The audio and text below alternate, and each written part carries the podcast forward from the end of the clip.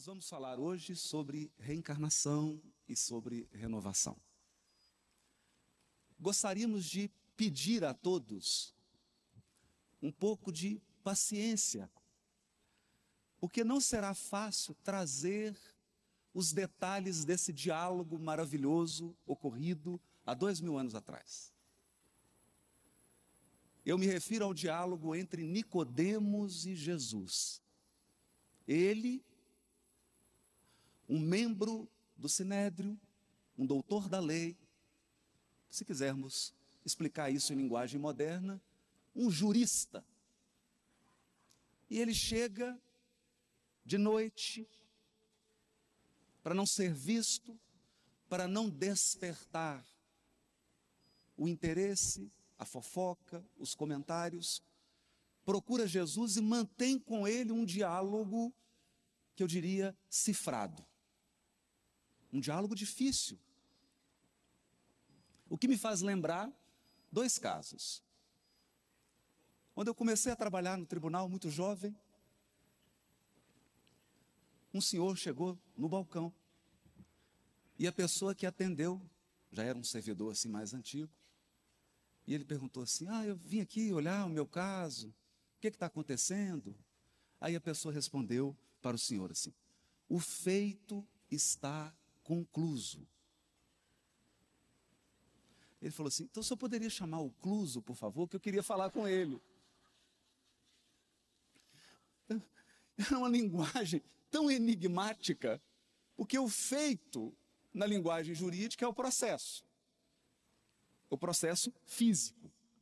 Concluso na linguagem rebuscada do direito, significa que o processo foi enviado para o juiz, está para conclusão, né? para ele concluir, concluso, decidir.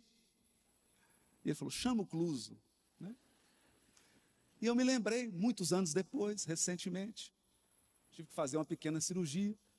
Cheguei para fazer a consulta, o médico, você está internado, já sai daqui. Eu falei, é, será que chegou a hora? E com roteiro, palestra e tudo. Aí me encaminhou para um time de especialistas, eles começaram a conversar entre eles e eu não entendi nada. Eles não usaram nenhuma palavra que eu conhecesse. Eu falei assim, eu acho que chegou minha hora mesmo. Na hora que eles terminaram a conversa e o médico olhou para mim, eu falei assim, tô, eu estou morrendo ou tem alguma chance? Não é? Porque quando o médico começa a falar assim, muito complicado, ele falou: tem um risco de morrer. Porque pode ter uma infecção generalizada, mas está em tempo, nós estamos atuando, você está em boas mãos. Eu falei: deixa eu orar, deixa eu começar a rezar para esse negócio. Não está muito bom. Mas deu tudo certo. Então a linguagem tem dessas coisas. E aqui nós temos o registro de uma conversa, mas um registro muito inteligente. Porque quem fez o registro da memória, isso nós precisamos entender, o Evangelho primeiro nasceu na memória. Todas as passagens do Evangelho são passagens escritas, são escritos que nasceram da memória. Quem primeiro registrou não foi o papiro, nem o pergaminho, foi a memória. A memória afetiva, a memória intelectual, a memória da experiência. E é assim com todas as figuras extraordinárias que passam pela humanidade. Você convive com elas, conversa com elas, e a sua memória emocional, a sua memória espiritual, a sua memória integral registra a pessoa toda.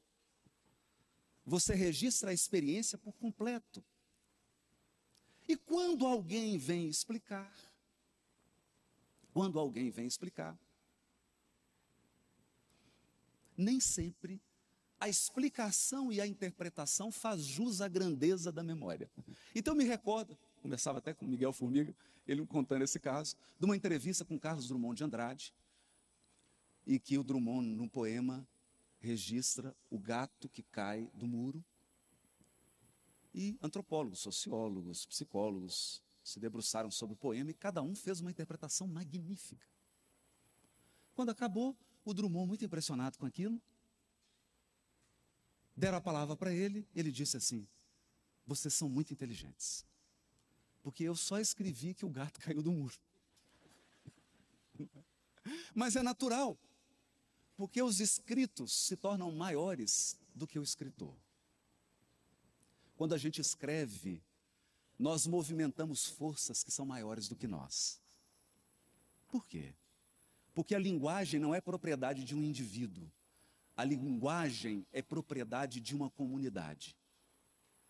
Portanto, toda vez que você escreve uma frase, você cutuca a onça com vara curta. A linguagem é um patrimônio de, da comunidade, então ela vai ler, ela vai interpretar, ela vai entender segundo ela, não segundo a sua cabeça. Por isso que, e essa eu assisti, essa entrevista extraordinária, Carlos Drummond de Andrade já velhinho, e uma repórter entusiasmada, apaixonada, e como não se apaixonar com esse poeta mineiro, pergunta para ele assim: O senhor poderia interpretar o seu poema? E fala o poema que ela queria que ele interpretasse. Qual que é o significado desse poema? E ele diz assim: Olha, quando a gente escreve um poema, é como entregar a alguém uma rosa. Uma vez que ela recebe, não mais nos pertence. Então eu vou falar do diálogo de Nicodemos, que foi uma rosa entregue por João Evangelista. João Evangelista, com 98 anos de idade, o último apóstolo encarnado, tudo já havia acontecido, Jerusalém já havia sido destruída. Como anunciar a Jesus nas suas profecias? O povo hebreu espalhado pelo mundo, tudo havia acontecido. Paulo havia sido decapitado, Pedro havia sido crucificado de cabeça para baixo, ele tinha assistido a todos os horrores. Não era muito animador. E ele ficou por último, para ver tudo. Então ele chama um discípulo e deságua. E deixa que as águas da sua emoção e da sua memória se derramem sobre aquele discípulo. Como se ele fosse Foz do Iguaçu. E aquela água inunda. Como é que você registra isso? Como é que você nada se as cataratas caírem em cima de você? Então a gente resiste o que dá. É uma conversa que nós vamos tentar. Então, aperta o cinto. Se acontecer alguma coisa, máscaras cairão. Coloque primeiro em você, depois na pessoa que está ao seu lado, se ela precisar de ajuda. Nós vamos atravessar algumas turbulências. Está no capítulo 3 do Evangelho de João, mas eu tenho certeza que a sua vida será impactada a partir desse diálogo. Nicodemos chega para Jesus e faz uma pergunta. A pergunta já é metade da resposta sempre. Toda pergunta é metade da resposta. Por quê? Eu chego para você e, me e, digo, e digo assim: estou com vontade de tomar café. Isso é verdade, estou mesmo. Estou com vontade de tomar café. Aí você fala assim: tem café? Tem aqui? E aí eu vou escolher. Então eu posso escolher uma xícara pequenininha, eu posso escolher uma xícara média. No meu caso é uma caneca mesmo. Mas não é aquele americano, não, é aquele forte sem açúcar. Então, o recipiente que você oferece é a quantidade de conteúdo que você vai levar. Se você faz uma pergunta que é uma xicrinha desse tamanhozinho, eu vou colocar um pouquinho de café. Mas se você chega aqui com uma caneca, eu vou encher a sua caneca. Se você chegar com um balde, imagina um balde de café. Isso é o sonho de todo mineiro. Um balde de café é um saco de pão de queijo. E cinco queijos. Pronto. Venceu a reencarnação. Está cumprido o projeto reencarnatório. Então Nicodemos vem e ele acredita em mim, por favor. Ele constrói a maior caneca que ele podia construir. Ele reúne uma vida inteira de estudo e de experiência. ele reúne toda a vida dele para fazer essa pergunta. Essa é a pergunta da vida dele. Não é uma pergunta qualquer. Talvez ele tenha estudado cinco encarnações e nessa experiência com Nicodemos, como Nicodemos, na personalidade de Nicodemos, ele conseguiu alcançar essa compreensão. E ele então faz a pergunta. E Jesus jorra como água viva sobre ele. Jesus coloca tanto conteúdo que transborda o recipiente dele. E ainda chama a atenção dele, dizendo assim: por que, que você não trouxe uma caneca maior? És mestre em Israel e não sabes essas coisas? O que, que você está fazendo com as oportunidades que Deus colocou nas suas mãos. Então, isso é, é, é, é o que está pairando no ar. E talvez você leia isso aqui dez vezes e não perceba. E Jesus ainda chama mais atenção, é claro, porque alguém que é capaz de fazer uma pergunta daquela deveria ser capaz de saber e viver mais. Então, deixa eu adaptar aqui. Nós somos, nós somos muitos hoje. Quase 10 mil encarnados, um pouco mais de desencarnados, mais os internautas, multiplica isso por três, porque cada um pelo menos três obsessores. É uma multidão. E nós estamos aqui raciocinando com o conteúdo, com o conteúdo, mas vem uma pergunta que vai ficar sem ser feita e que vai ficar te rondando e que talvez atrapalhe um pouco o seu apetite para daqui a pouco. A pergunta é: o que você tem feito com essas informações? Porque você poderia estar vivendo melhor.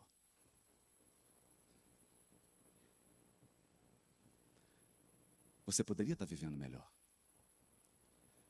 Então todo dia eu olho para mim no espelho, isso é um castigo. Tem que olhar. E eu pergunto: você poderia estar vivendo melhor? Você tem consciência disso? E eu respondo: não. Não tenho. Onde você chegou? O que você já compreende? O que você já sabe? Você poderia estar vivendo melhor? Poderia. Você poderia ter avançado mais? Poderia. Então Jesus diz para ele assim: se eu te falei das coisas terrestres você não entendeu, que dirá se eu te falar das espirituais? É a segunda chamada de atenção. A primeira é: você é mestre em Israel, não sabe isso? A segunda é: eu estou te falando de coisas terrenas, você está tendo dificuldade.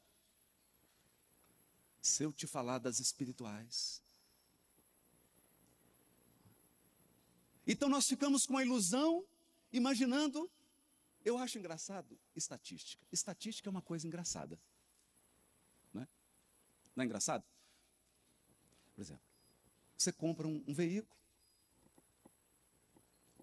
e alguém dá um defeito e você diz assim: Pois é, deu defeito no meu carro. Não, mas é normal, viu? Esse modelo aí de carro, 20% está dando esse defeito. É, mas no meu caso foi 100%, né? Porque é meu carro inteiro, né? Então nós perguntamos assim: somos quantos espíritas? 10 milhões. Talvez, otimistamente falando. Entre simpatizantes e espíritas mesmo. É. Então eu te pergunto: quantas pessoas que estão na Terra que já reencarnaram? 10 milhões? Quantas pessoas que estão na Terra encarnadas que conhecem o mundo espiritual? Todas.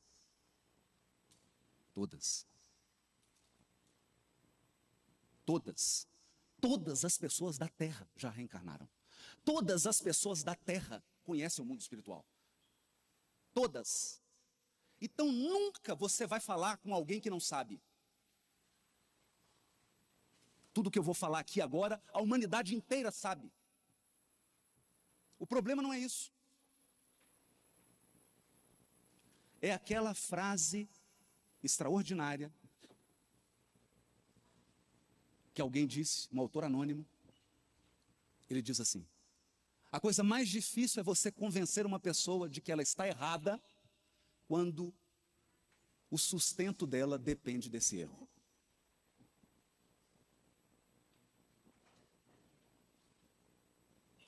Porque aí há o interesse.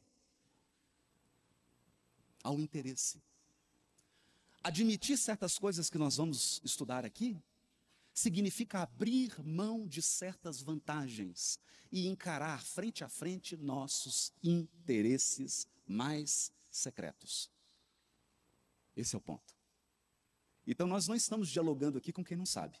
Eu me recordo de um diálogo extraordinário de um amigo nosso. Aliás, vou citar o nome, é o Gladson, autor das letras do grupo Tim Vanessa.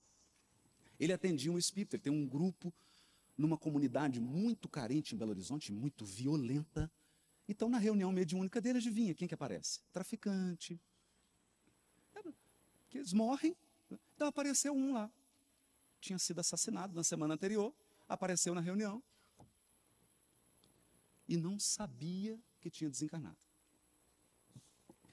E aí ele está conversando com esse traficante, no mundo espiritual, e pergunta para ele assim: Você acredita na imortalidade da alma? Aí o Espírito respondeu assim: Eu não acredito nessas coisas. Ele falou assim: Mas agora você tem muitas razões para acreditar. assim, pacientemente. Agora você tem muitas razões para acreditar. É? Então Nicodemos chega para Jesus e pergunta para ele: Rabi. Olha isso. Isso é importante.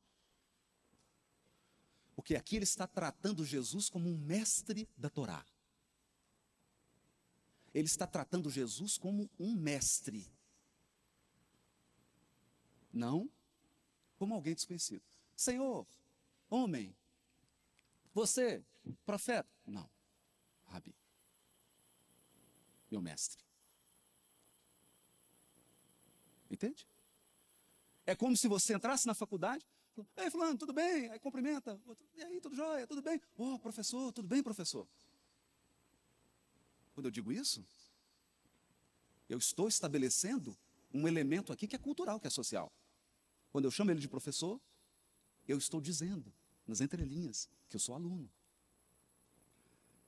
Que eu vim para aprender, que ali, primordialmente eu aprendo e primordialmente ele ensina.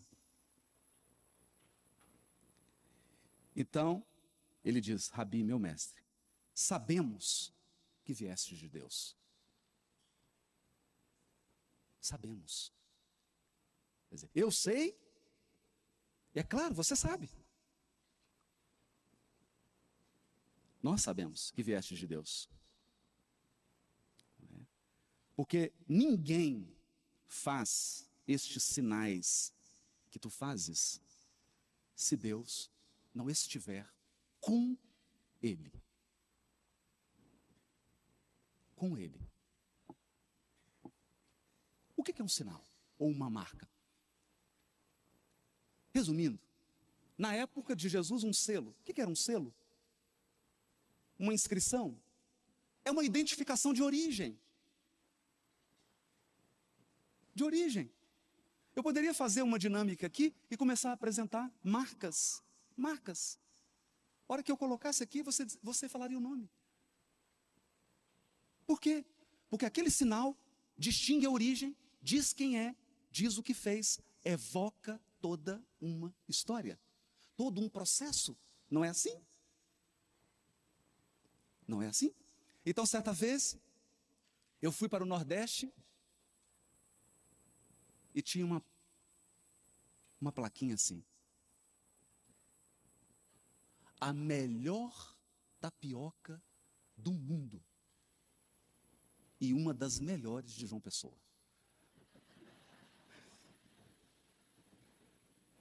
Uma marca poderosa. Então você olha e vê a história. É isso que Nicodemos está dizendo. Mas como que ele chegou a essa compreensão? Então eu vou tentar explicar isso aqui rápido. Você foi criado por Deus. Isso você sabe. Talvez o que você não saiba é o que está no capítulo 30 do livro Fonte Viva. Quando Emmanuel nos diz: Porque também o espírito imortal traz o gene da divindade. Estamos em Deus tanto quanto Deus está em nós. Então eu olho para você, qual é a sua genética? Qual é o seu DNA? Repare, eu não estou perguntando qual é o DNA do teu corpo físico. Eu estou perguntando qual é o teu DNA psíquico. Sabe qual que é o teu DNA? Nós podemos fazer aqui um exame, uma investigação de paternidade espiritual. Você me empresta o DNA do teu espírito, nós vamos mandar para o laboratório e eu já sei qual é a resposta. Sabe qual é? Sabe quem que é seu pai? Deus. O DNA de Deus está impresso em você. E sabe por que, que eu estou sofrendo aqui nesse mundo? Sabe por que, que Haroldo Dutra Dias está sofrendo? Sabe por que, que você está sofrendo? Sabe por quê? Porque você está tentando ser uma coisa que você não é. Você está negando o seu DNA. Você está negando as suas origens.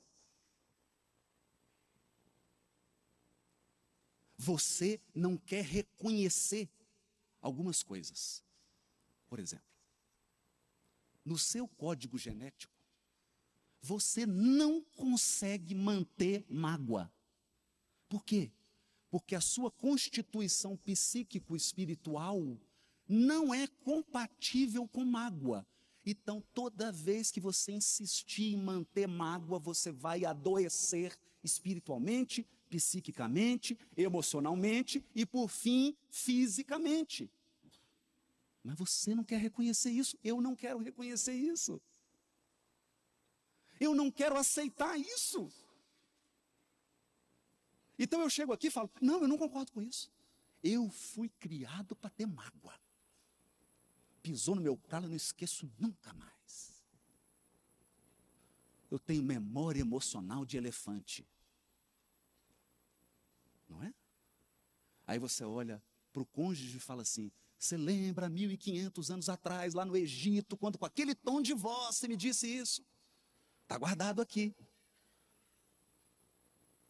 E a gente insiste nisso. Nós vamos contra o nosso DNA. Aí o que, que acontece? O que, que acontece? Nós somos seres humanos pela metade. Eu só estou sendo otimista, porque hoje é domingo, está todo mundo feliz. Eu achei que não ia ter ninguém aqui, pessoal animado. Nós não somos nem metade do que nós podemos ser agora. Estou dizendo no futuro, não, agora. Por quê? Porque você é divino. Ah, não, Haroldo. Como é que eu sou divino? Ah, mas peraí. O seu DNA não é de Deus? Seu pai não é Deus? A investigação de paternidade não confirmou que seu pai é Deus? Então você é o quê? Divino. Você é filho de Deus.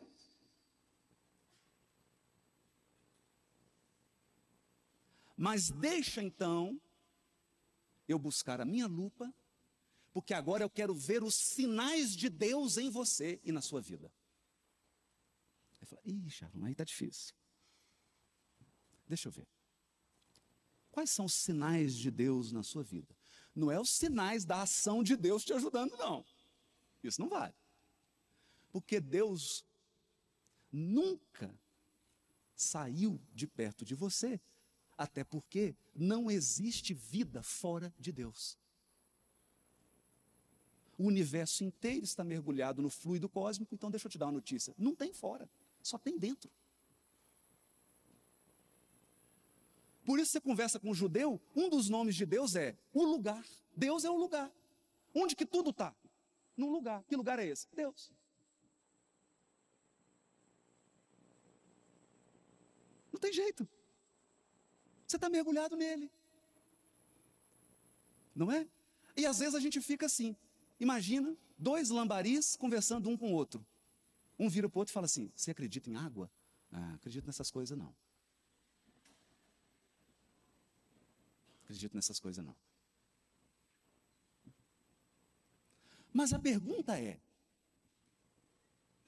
qual o sinal de Deus no seu cotidiano, na sua personalidade? Você está conseguindo colocar para fora seus potenciais divinos?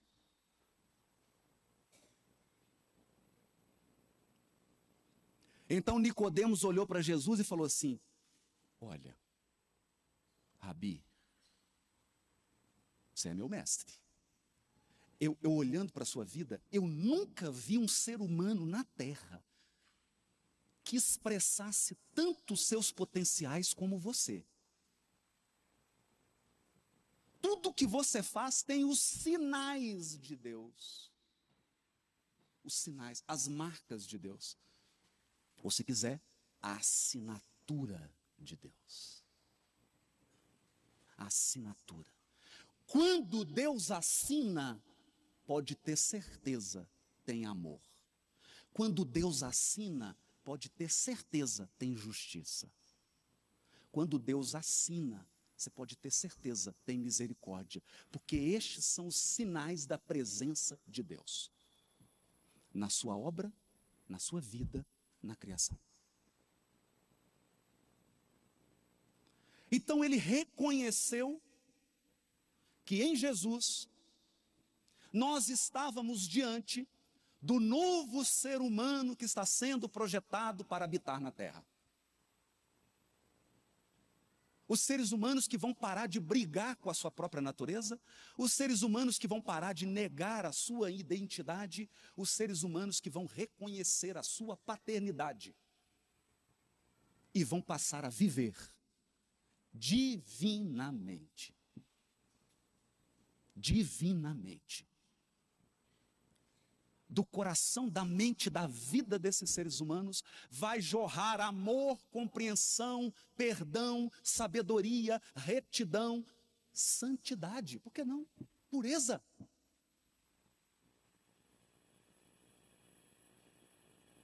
Pureza. Abre o salmo. Abre o salmo. Abre os salmos. Lê lá.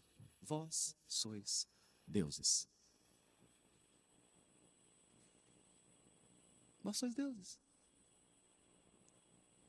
Não é? Então você pega o Haroldo, coloca ele do lado do Haroldo, que é meu pai, chama Haroldo também. Coloca o João Gabriel, que é meu filho. Coloca a Clarissa, que é minha filha. E você olha e fala assim, mas são parecidos, né? Claro. Olha o DNA. Mas a questão é, a questão é, Agora eu quero falar com o seu inconsciente profundo. Com o seu inconsciente profundo. Você que está aqui agora no Spotrade, deixa eu te dizer uma coisa. Tem 300 reencarnações suas que você está nesse processo aí. 300. 300 vidas. Vou pegar só 300. Será que mudou tanta coisa assim? Você já viveu mais de 300, no mínimo. No mínimo, no mínimo, mínimo. Isso eu estou falando para não complicar a cabeça. Que é domingo de manhã, não quero ninguém passando mal. É muito mais do que isso. Mas eu vou pegar só 300 reencarnações. Então me diga, se mudou, por que, que eu ainda vejo o egípcio? Por que, que eu ainda olho para você e vejo a dama inglesa? Por que, que eu ainda olho para você e vejo as marcas do francês ou da francesa?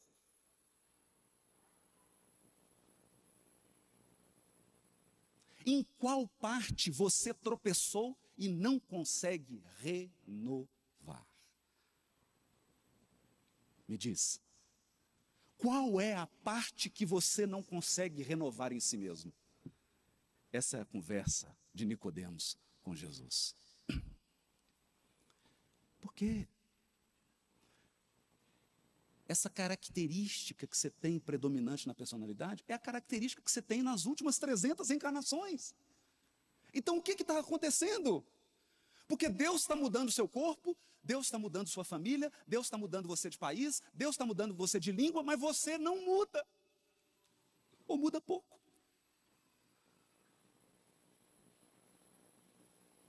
Muda pouco. Aí eu levo você para qualquer lugar, mas você é o mesmo. Você é o mesmo. Basicamente, você é o mesmo ou a mesma. Então, é isso que está atormentando Nicodemos. É isso que está atormentando Nicodemos, porque esse homem chegou no topo, no topo da experiência religiosa do seu tempo. No topo. Não é? Isso nos lembra aqui Frederico Figner, do livro Voltei, o irmão Jacó que até por coincidência era judeu também.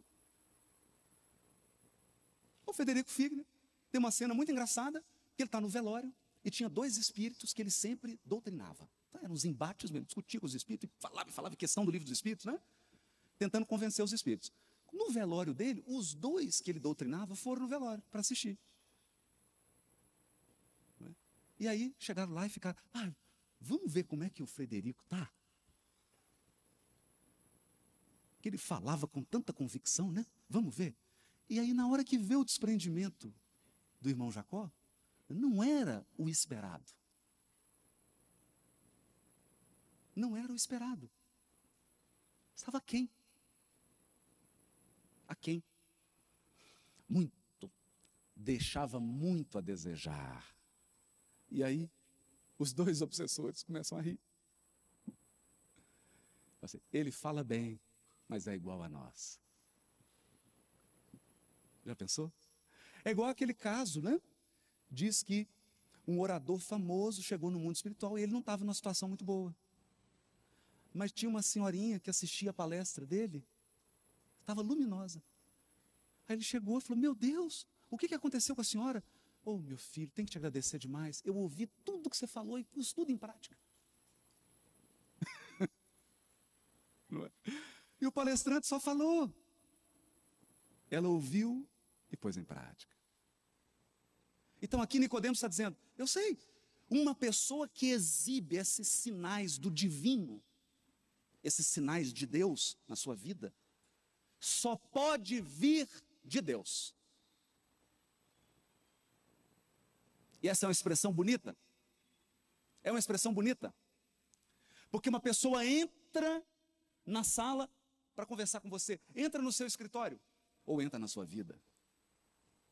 E a gente não pergunta: você veio em nome de quê? Ou de quem? A pessoa entra e você não pergunta: você veio em nome de quê? Aí ela vai dizer: eu vim em nome da calúnia.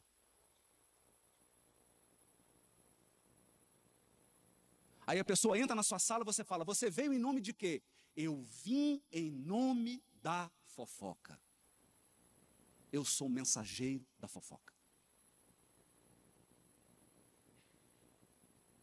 A pessoa entra e começa a te oferecer um negócio e você pergunta: Você veio em nome de quê? Eu vim em nome da enganação. Perceberam? Todas as pessoas vêm em nome de algo. Mas você pode ter chegado e a pessoa pergunta: Você vem em nome de quê? Eu vim em nome do perdão. Me perdoa. Me perdoa. Eu errei com você. Me perdoa. Eu vim em nome do perdão. Deu para entender, não deu? Então fica fácil entender. Jesus veio em nome de Deus. Todas as intenções de Jesus eram de Deus, divinas. Todos os gestos dele tinham um propósito: atender a Deus. Tudo que ele falava era divino, por quê? Porque ele era o porta-voz da divindade. porta-voz. O que é o porta-voz? É assessoria de imprensa, se você quiser, para ficar mais fácil. Todo mundo está acostumado com isso, não é? Porque alguns presidentes precisam bastante de assessoria de imprensa. Então a gente vê, por exemplo, em vez do presidente vir falar, ele manda alguém falar. Em nome da presidência, eu vim dizer, não é? É o porta-voz. A fala dele é oficial. A fala dele foi encomendada. A vinda do Cristo aqui foi encomendada. Jesus não chegou e falou assim: Pai, eu estou aqui na governadoria espiritual do planeta, só espírito puro, mas eu queria ir para a terra. Não. Houve um pedido do Criador, filho, eu quero que você vá à terra. E a resposta foi: Pai, quer? Então eu vou. Ele diz isso para Nicodemos. Ele diz isso. Ele fala para Nicodemos assim: Você está espantado por quê? Eu apenas estou testemunhando o que eu vi. Eu sou uma testemunha. Eu vi o que é o reino de Deus. Eu vi o que é que Deus constrói com os mundos. Eu vi. Eu sei o que, que Deus faz com seus filhos. No final do processo, seus filhos se transformam em espíritos puros. Eu vi. Eu presenciei. Só que eu estou dando meu testemunho e vocês não aceitam. Percebe? E aí, para a gente já ir concluindo o nosso raciocínio, pegar o texto. Em resposta, e aí ele não diz mais. Veio da parte de Deus e ninguém faz isso se não veio da parte de Deus e se Deus não estiver com ele. Deus estiver com ele. Então aqui eu quero falar isso de uma maneira bem simples. Bem simples, bem simples. Você chega no mundo espiritual e vai fazer sua programação. Aí o, o benfeitor que dirige a sua evolução diz assim: Filho, o negócio é o seguinte. Sua conta bancária espiritual está zerada. Aliás, você já está no cheque especial.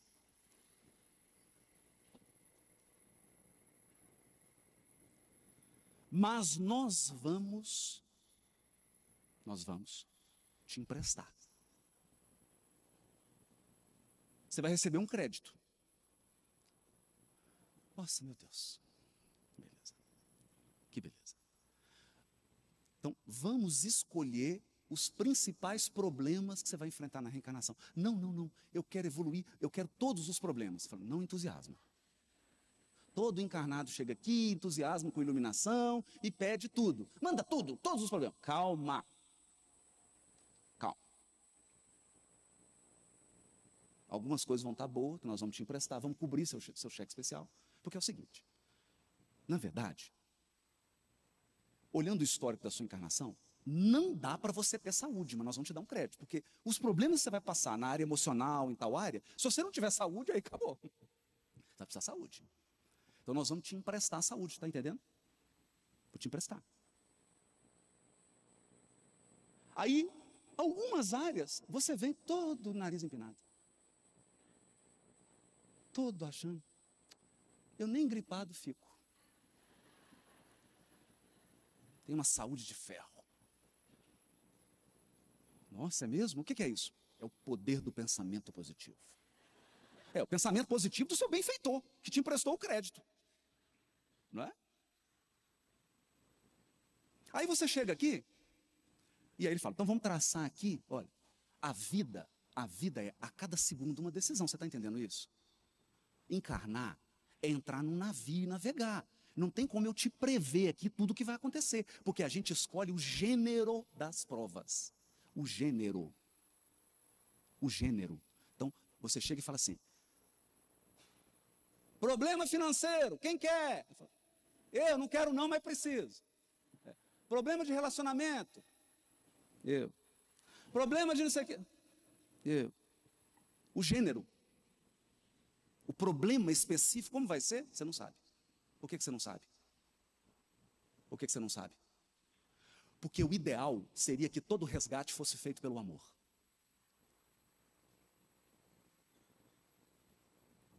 Aí, ninguém precisaria chorar, você precisaria só suar.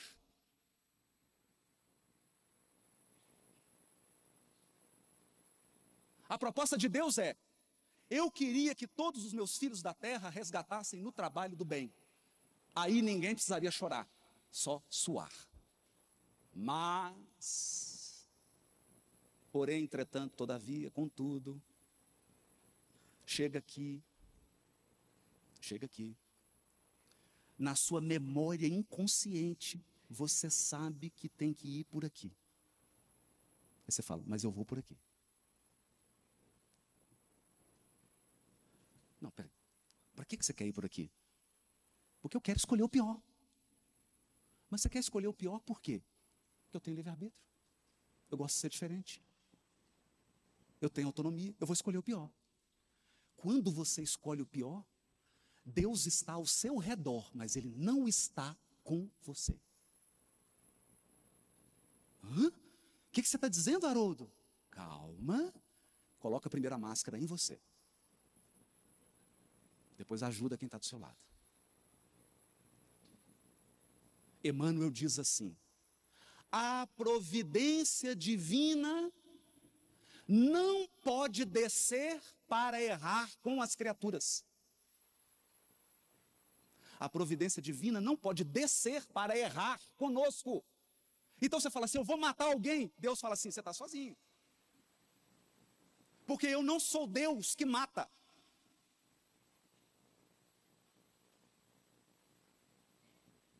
Essa ação, filho, você está por conta própria. Porque você sabe do meu mandamento: não matarás.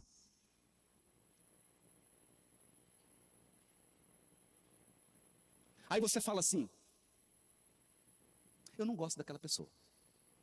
Eu não gosto daquele palestrante. Então eu vou destruir a reputação dele. Eu vou começar a falar mal, eu vou fazer fofoca, eu vou falar da vida dele, eu vou fazer um auê que eu vou tirar ele da tribuna. Né, papai? Aí Deus fala assim: você está sozinho nisso.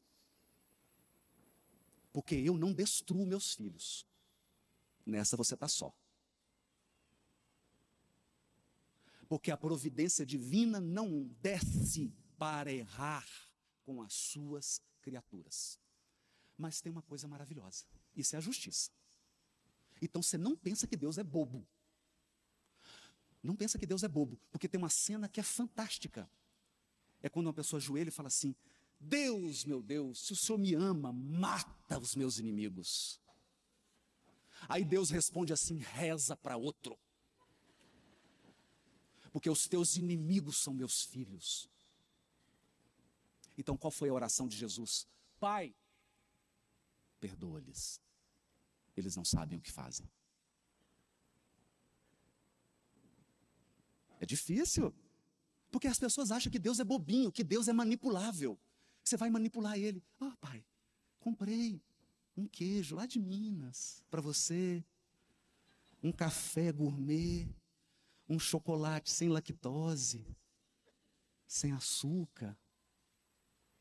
A gente acha que pode manipular Deus e que Ele vai nos apoiar nas atrocidades que a gente comete. Não. Então o que, que acontece, Haroldo?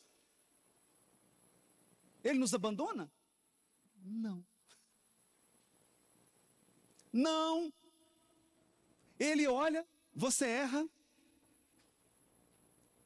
Aí ele se aproxima mais ainda de você. Hã? Por quê? Porque ele sabe que agora, de agora em diante, você vai precisar mais dele. Porque todo filho de Deus que viola uma lei divina torna-se um grande necessitado. Há mais alegria no céu por um pecador que se arrepende do que por 99 justos. o amor de Deus fica maior. Ele fala: coitado desse meu filho. Coitado. Que bobagem que ele fez. Agora ele vai precisar da minha misericórdia e você é cercado de misericórdia. Mas entenda, misericórdia não é passar a mão na sua cabeça e aprovar o erro que você fez. Misericórdia não é conivência.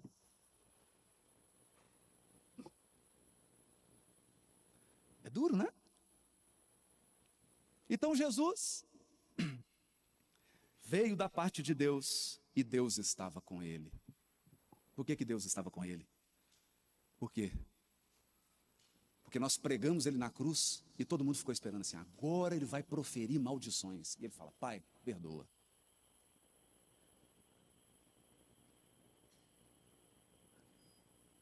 Mudou tudo.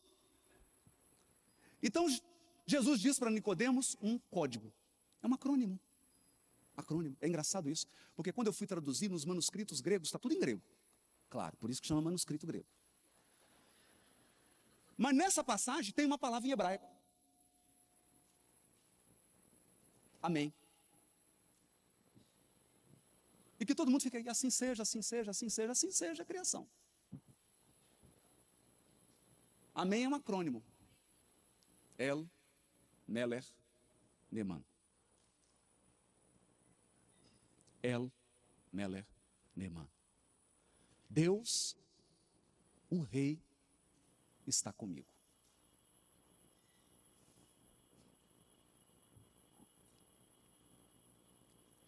Entenderam? Isso é profundo. Porque isso significa, isso significa que o seu propósito é do bem. Você vai ajudar. Você vai fazer o bem. Então você fala: Amém. Deus, que é o rei, que é a autoridade, está comigo. Está aprovado. É mais ou menos assim. Eu chego no tribunal, procuro o presidente do tribunal, falo: Presidente, eu preciso fazer, implementar essa medida. O senhor autoriza? Ele diz: Está autorizado. Acabou, o presidente está comigo. Está autorizado. É válido. Então Jesus responde isso para ele. El, Meler, Neman. De duas vezes. Isso tudo tem um contexto que não, nós estamos já caminhando agora para o término. Não dá para fazer toda, porque isso aqui eu poderia trazer vários textos da Torá, vários intérpretes, e nós ficaríamos um seminário de quatro horas só para estudar essa palavra, onde ela ocorre, onde ela é citada, os sentidos dela. Mas basicamente é o seguinte: essa palavra, eu vou resumir aqui. Eu vou resumir, você acredite, depois nós vamos fazer um vídeo explicando. Amém quer dizer: o amor cobre a multidão dos pecados. O amor cobre a multidão dos pecados. Se a justiça, diz o Chico, se a justiça vier em teu encalço para cobrar o que deves e te encontra no trabalho do bem, ela regressa sobre os próprios passos e suspende a cobrança indefinidamente. Meus amigos, nós espíritas precisamos aprender a orar.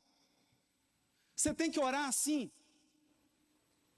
Não faça como os fariseus da época. Entra no teu quarto e fala assim: Pai, eu sei por que, que eu estou passando por isso. Eu sei que a tua justiça é perfeita, Pai. Eu mereço, só me perdoa. Eu não sabia o que eu estava fazendo, Pai. Quando eu fiz aquelas bobagens, eu não conhecia a tua lei, eu não te conhecia. Meu Deus, mas eu estou sofrendo, que burrice que eu fiz. E o Senhor me avisou. Você me disse, Pai. Só que agora, Pai, sonda, sonda meu coração. O Senhor está vendo? Eu quero mudar. Eu quero ser uma outra criatura. Eu já entendi. Alivia um pouco, Pai. Tira um pouco da balança da dor e coloca um pouquinho na balança do trabalho. Eu prometo, Pai. Eu prometo que eu vou suar mais que chorar. Mas quem ora assim? Quem tem essa fé? Você chega para Deus como se fosse com um código de defesa do consumidor. Está com defeito. Essa vida que você me deu está com defeito. Claro que está com defeito, você construiu. Foi você. Porque você não permitiu que Deus te ajudasse. Então Jesus diz para ele: Escuta, filho. Amém, amém. Deus, o Rei, está comigo. Aquele que não for gerado de novo não pode ver o reino dos céus. Nicodemos. Nicodemos. Quem lava a nossa alma é a reencarnação. Mas aquele que não for gerado da água e do espírito não pode entrar. Você ficar aqui reencarnando, você só vai aumentar o seu conhecimento das bobagens que você fez. E vai purificar delas. Agora, limpar uma toalha não é garantia de que ela não vai voltar a se sujar. Você reencarnar e resgatar não é garantia de que você vai cometer o mesmo erro. Não vai cometer. Ou que numa próxima você não vai errar de novo. Então, qual é a garantia de que você não vai errar de novo? Renovação. Provações. Se a aprovação te busca, não desanimes. Segue. Segue. Não desanima. Ninguém, ninguém te estrague o dom de renovar a vida. Deus não errou com você, mas Ele ficou ao seu lado para te ajudar a renovar. Se você, olha, se você esquecer tudo que eu falei aqui, não tem problema. Se você esquecer tudo que eu falei, lembra só disso aqui. Deus não errou com você, mas Ele está ao teu lado para te ajudar a renovar. Então ninguém te estrague o dom de renovar a vida. Todos, todos vivem na terra com lições e problemas. Lições e problema. Está enfrentando uma aprovação? É uma aprovação? Ou ela está te ensinando alguma coisa, ou você está se purificando de algo pelas próprias tendências, saberás por que sofres. Pelas próprias tendências, saberás por que sofre. Você sabe por que você está sofrendo? Eu sei. Eu sei. A maior ajuda para o autoconhecimento é olhar para a sua vida. Onde estão suas expiações e suas provas? As suas expiações e as suas provas são o espelho que revelam a sua alma. Eu posso ler a sua alma nas provações e nas expiações que você está enfrentando. Porque elas revelam as suas tendências. Tendências que não foram corrigidas. As suas e as minhas, né? Nossa luta maior será sempre em nós mesmos. Segue e confia em Deus. Deus te orientará. segue e confia em Deus. Então, você entra no avião. Você sabe pilotar o avião? E se o piloto tiver um AVC e o copiloto uma diarreia? Acabou sua encarnação. Mas você entra no avião e confia no piloto. Por que você não confia em Deus? Por que, que eu não confio em Deus? Confia em Deus. Deus te orientará. E o dia que nós permitirmos que Deus nos oriente, você vai adquirir o dom de renovar a vida. O dom de renovar. Renovar. Nós nascemos sim com problemas e lições, com provas e expiações, mas você está aqui para renovar. Boa viagem.